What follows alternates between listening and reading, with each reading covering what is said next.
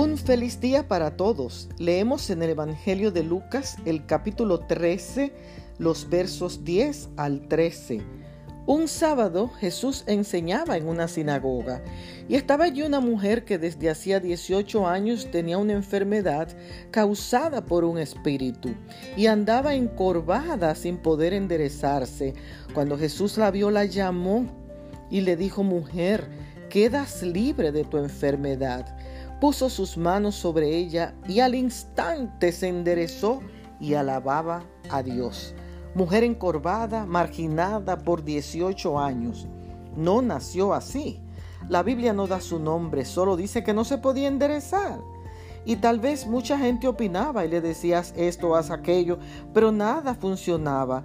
Y aunque ella no pidió ser sanada, ella fue al templo porque necesitaba Jesús y necesitaba un milagro.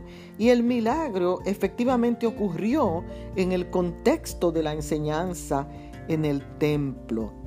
¿Cuántos de nosotros estamos encorvados y quisiéramos enderezarnos, pero no podemos porque llevamos cargas pesadas, frustraciones, pesares, miedo, dolor, tristeza, ansiedad, depresión?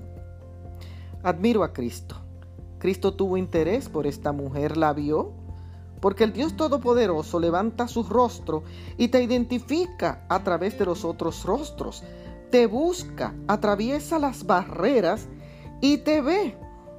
La sanó, le dijo, eres libre de tu enfermedad, porque el que sana es Cristo. La liberó, puso sus manos sobre ella y la enderezó. ¿Estás encorvada? Pon hoy tu fe en el Dios que te ve, el Dios que te sana y el Dios que te libera. Dios te bendiga.